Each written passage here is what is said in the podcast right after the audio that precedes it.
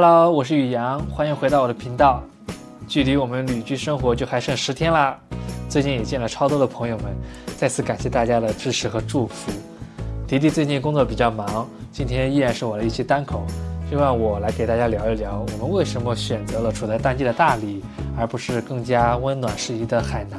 西双版纳或者是国外地区。最后再分享一个我常用的三次冲动的选择原则。如果你当下正在面临选择困难，我觉得是可以尝试一下。我感觉这个方法可能不会帮你做出最正确的决定，但是是可以让你不为自己的决定感到遗憾。我们在选择旅居目的地的时候，首先就排除了国外地区，因为我们想着第一次出去旅居，多少还是要保守一些。相对于国内来说，跑到国外去会面临更大的文化和生活差异。我们当然也是非常向往环球旅居的生活，不过对于资深的上班族来说，这个生活还是有点遥远。那有没有一些经济实惠的国外地区适合短期居住呢？在这里，我推荐一个印尼的巴厘岛，因为有一个特好的姐妹上个月刚从巴厘岛度假回来，在那里短住了一个月，啊，她的行为就让我感到非常的佩服。女性一个人在印尼生活一个月，我一个男的都担心去到东南亚那边会不会被嘎腰子。他自己就可以完全 cover 住，太牛了。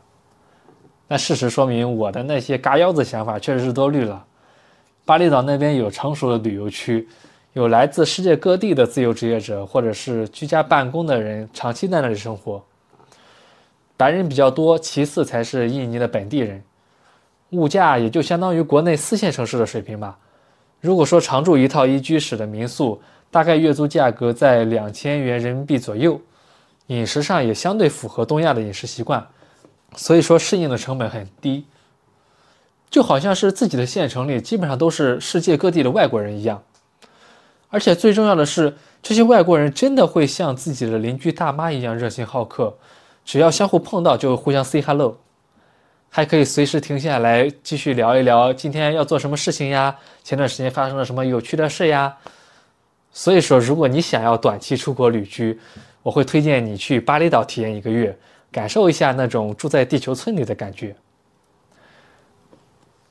国内地区我们考虑最多的因素就是温度和气候，因为我们俩是又怕冷又怕热的人，不论是冬天还是夏天，这个空调一定是一直开着为我们续命。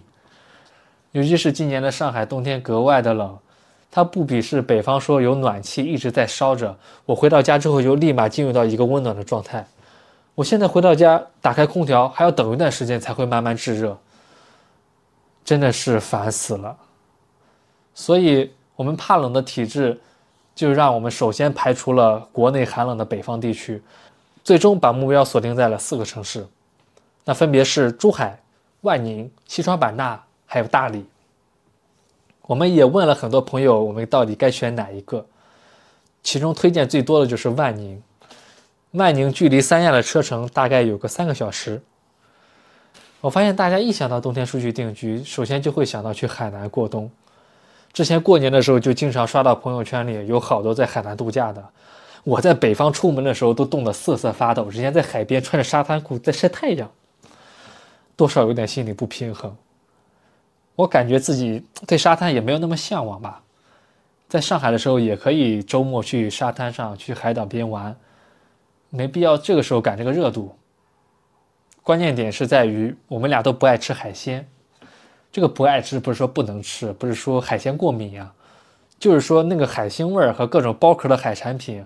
是真的不太感冒。所以说，如果让我去海岛上过那种被海鲜包围的日子，对我这种不爱吃海鲜的人来说，可能就是一种食物折磨。基于这个原因，万宁我俩都不想去，而珠海是姚笛特别想去的地方。因为他之前在广州工作，经常会去珠海出差，对这个城市的印象是非常好。我去特意查了一下，珠海竟然是连续七年在蝉联中国最宜居的城市。深入了解之后，我发现这个城市确实是不错，非常适合慢生活，既有海边城市的碧海蓝天，还紧靠着香港、澳门，交通也便利，购物也方便，经济也非常发达。但就这种经济太发达了，城市味儿太重，不知道是不是我的个人感觉，就我刷到的那些视频来说，能在珠海体验到了，我在上海多半也可以体验到。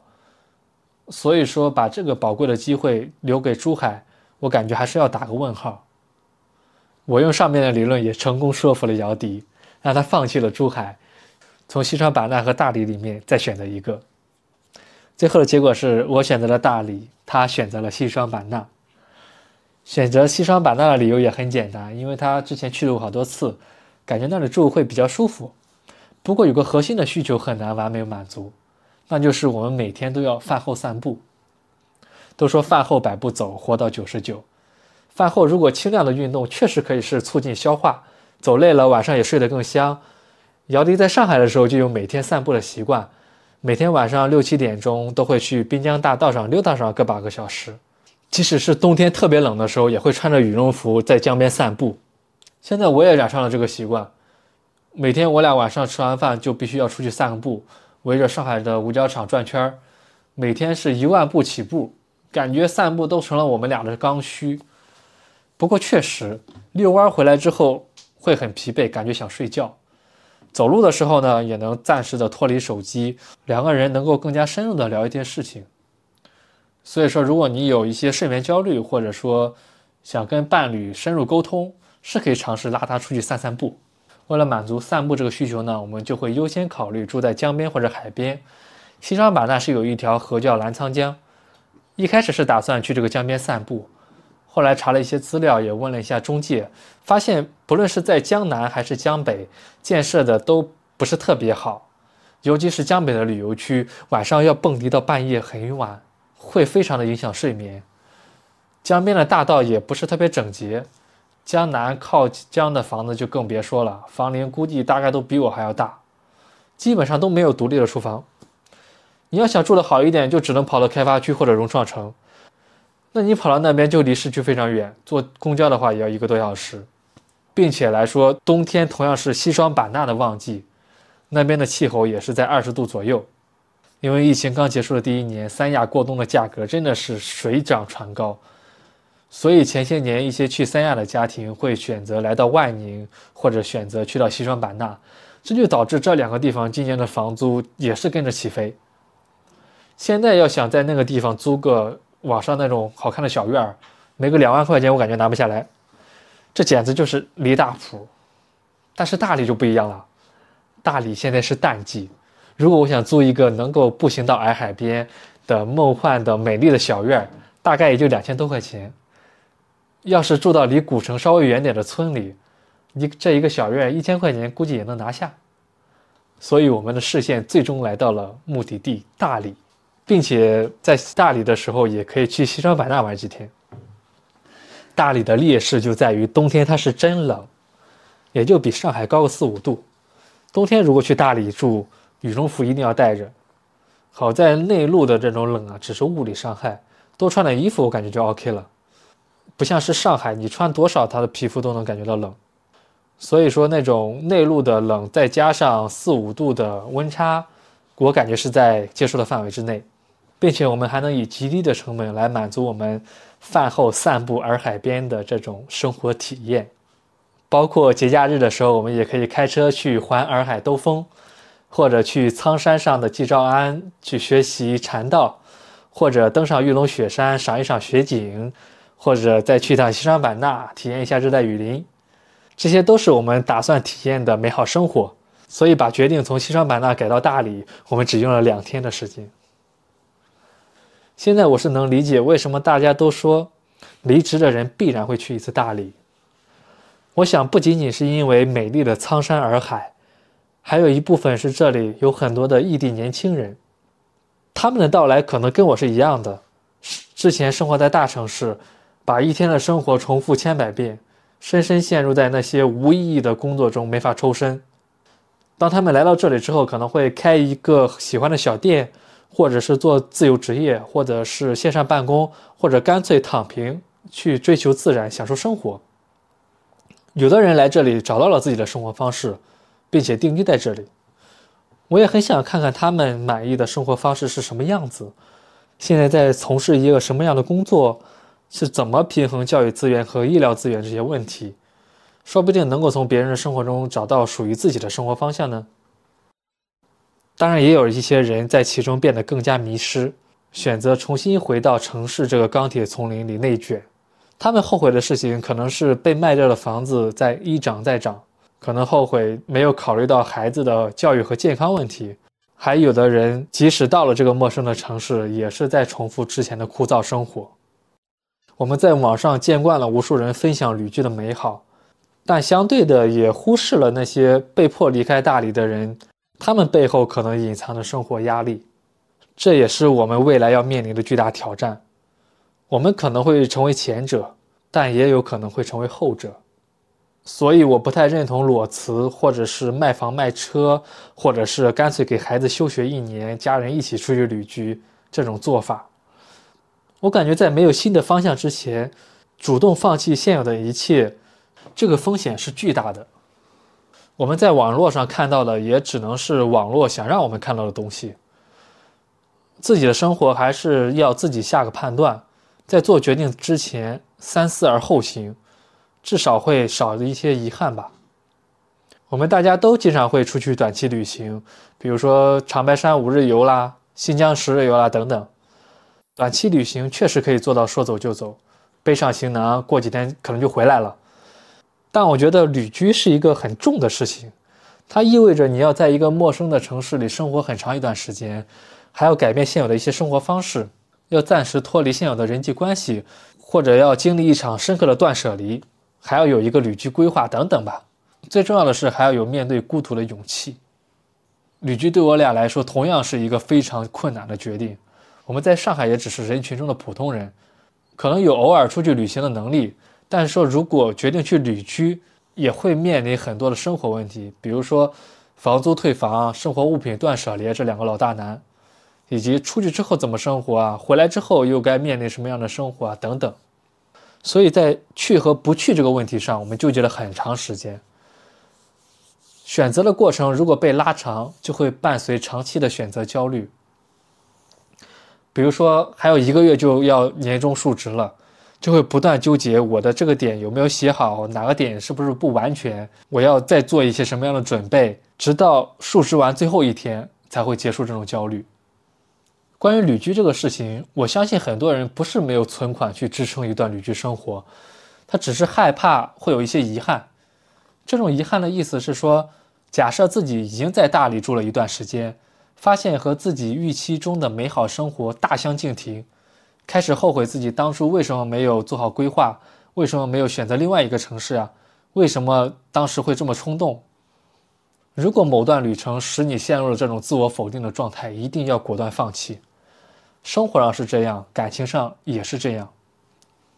如果这段感情让你感受到持续内耗，请果断放弃它，不要犹豫。你丢弃自我，满足别人，最后只能感动的是自己，并不会让对方感到珍惜。说的有点跑题了，我的意思是说，在做重大决定的时候，我关心的核心点在于愿赌服输，减少遗憾。所以说我给自己定了一个三次冲动的原则，并且这个原则并不能帮我做出最正确的决定，但是是可以让我减少自己做决定时候的遗憾。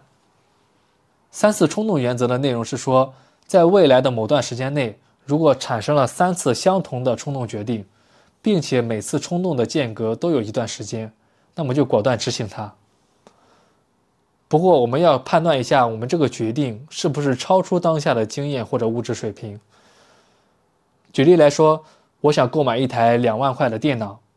那么首先判断一下这个决定是不是超过了我当下的物质水平，然后再带入到自己的一套原则之中，说在未来三个月之内，如果我产生了三次强烈购买这台电脑的欲望，并且每次冲动的间隔在二十天以上，那么我在第三次的时候就把它买下来。这其实是深思熟虑的公式化表达，它可以让你在前两次冲动的时候，以一个相对合理的理由，迅速的从购买欲中抽离出来。其次，也可以明确自己的需求，买到手之后可能并没有满足自己的使用需求，但我经历了这个过程，它肯定满足了我的购物需求以及情绪需求，最终这个决定就不会让自己太遗憾。再比如，你很想跟这个人建立亲密关系，那可以首先判断一下这个决定是否超出了当下的情感需求。换句话说，你是不是真的喜欢他？然后再给自己定一个原则内容，说在未来的两个月内，如果产生了三次非常想跟这个人谈恋爱的冲动，并且每次冲动间隔在十五天以上，那么是可以尝试开启这段感情。回到旅居的过程上，姚笛在其中就陷入了很深的选择焦虑，他会不自觉地一直在思考：我到底该不该做这个决定？我做决定是在满足一个什么样的需求？自己如果很想去，去了之后又会后悔怎么办？等等吧。当陷入了这种焦虑之中，就会散发出很多的负能量，并且影响工作和睡眠，形成一个恶性循环。所以，我们将三次冲动的原则也应用在了这个旅居的决定上。我们判断旅居是明显超出我们以往生活经验的事情，然后又给自己订立了一个原则内容，说在未来的二十天内。如果我们产生了三次旅居的冲动决定，